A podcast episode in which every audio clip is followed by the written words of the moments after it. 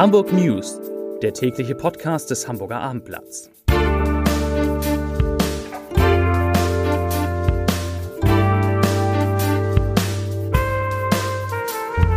Herzlich willkommen. Mein Name ist Lars Heider und heute geht es um den Start der Digitalmesse OMR mit 70.000 Teilnehmerinnen und Teilnehmern natürlich in Hamburg. Weitere Themen.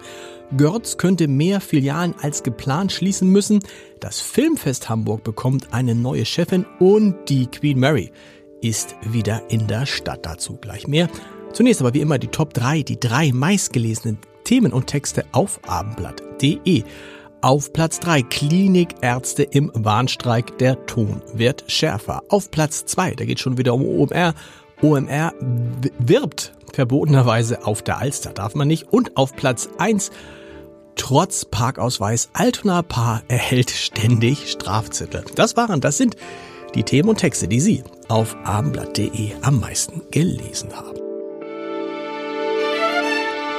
Wer heute kurzfristig ein Hotelzimmer in Hamburg suchte, der wird sehr gestaunt haben. Erstens, weil es kaum noch freie Zimmer gab und zweitens, weil man selbst für ein Hotelbett in Bahrenfeld, Achtung, mehr als 1000 Euro bezahlen musste, eine Nacht ein Erwachsener. Und das hat natürlich einen Grund.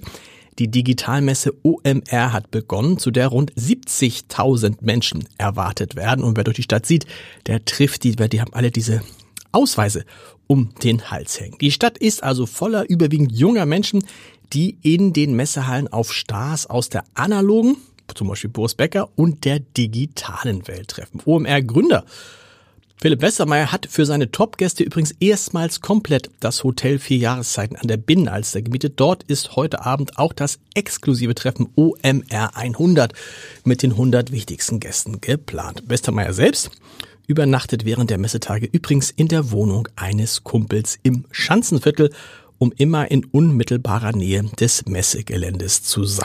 Viel schlafen wird er sowieso nicht. Der angeschlagene Schuhhändler Görz kommt nicht zur Ruhe. Das Hamburger Unternehmen hatte im vergangenen September Insolvenz angemeldet und befindet sich seitdem in einem Sanierungsverfahren in Eigenverwaltung. So heißt das. Im Februar hatte die Geschäftsführung angekündigt, dass Görz weitermachen könnte, allerdings nur mit der Hälfte der zeitweilig 160 Filialen mit deutlich weniger Personal und neuen Geldgebern. Doch nun sieht es wieder etwas kritischer aus. Um das Unternehmen zu retten, könnte es weitere Filialschließungen geben.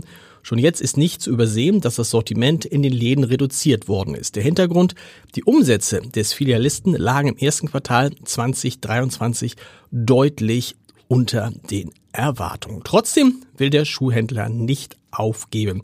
Auf Abendblattanfrage heißt es aus der Firmenzentrale, ich zitiere, die Geschäftsführung ist fest entschlossen, den Sanierungskurs von Görz fortzusetzen. Der Geschäftsbetrieb geht weiter, die Stores sind geöffnet und Görz kommt im Rahmen der rechtlichen Gegebenheiten seinen Verpflichtungen nach. Zitat Ende.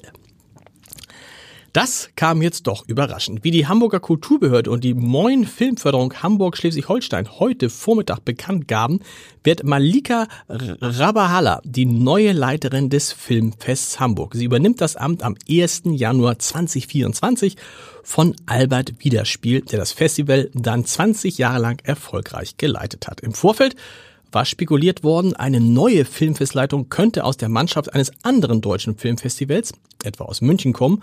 Doch nun ist es eine sogenannte Inhouse-Lösung geworden. Mit der Berufung der neuen Chefin folgt der Aufsichtsrat der Filmförderung, das ist die Muttergesellschaft des Filmfests Hamburgs, einer Empfehlung der Findungskommission. Die 52 Jahre alte Deutsch-Französin war schon als Produzentin und Regisseurin tätig. 2011 wurde sie Förderreferentin bei der neuen Filmförderung. Seit 2015 leitet sie dort die Förderabteilung. Zwei Männer haben im November 2022 einen Kiosk auf der Blankeneser Bahnhofstraße überfallen. Nach erfolglosen Ermittlungen fahndet die Polizei jetzt mit Bildern nach den Tätern und bittet die Bevölkerung um Hilfe. Am 13. November 2022 sollen zwei Mund-Nasenschutz tragende Unbekannte den Kiosk um 12.11 Uhr betreten und vorgegeben haben, etwas zu kaufen. Doch während der Angestellte die Waren aus der Auslage nahm, zog plötzlich einer der beiden Täter ein Messer. Mit diesem bedrohten die beiden augenscheinlich Jugendlichen den Verkäufer und zwangen ihn Bargeld und Zigaretten herauszugeben. Nachdem dieser den Unbekannten einen niedrigen dreistelligen Geldbetrag sowie eine Schachtel Zigaretten gegeben hatte, flüchteten sie in Richtung Elbchaussee. Die Bilder, mit denen nach den Tätern gefahndet wird, finden Sie auf abendblatt.de. Nach fast sieben Monaten Pause hat die Queen Mary II heute Morgen wieder in Hamburg festgemacht. Die Königin der Meere kam vom britischen Southampton und erreichte das Cruise Center Steinwerder gegen 6.30 Uhr. Und wer sie noch sehen will, muss sich beeilen. Die Abfahrt ist heute gegen 19 Uhr geplant. Das vor 20 Jahren in Frankreich gebaute und unter der Flagge der Bermudas fahrende Kreuzfahrtschiff kann fast 2700 Passagiere beherbergen. Zum Podcast-Tipp des Tages. Die Firma ist eins von Tarek Müller, Chef des Online-Modehändlers About You, mitgegründet worden. Inzwischen ist eTribes selbst ein großes Beratungsunternehmen, das es sich zum Ziel gemacht hat, eine der treibenden Kräfte bei der Digitalisierung der deutschen Wirtschaft zu werden, mit Fabian J. Fischer an der Spitze. In unserer kleinen Reihe Entscheidertreffen Heider spricht der Vorstandsvorsitzende nicht nur über die digitale Transformation, sondern auch über Meditation, den eigenen Fußballverein und über seine große Liebe zum HSV. Zu hören ist all das unter www.abendblatt.de slash Entscheider. Ich wünsche Ihnen einen schönen Feierabend. Wir hören uns morgen wieder mit den Hamburg News um 17 Uhr. Bis dahin. Tschüss.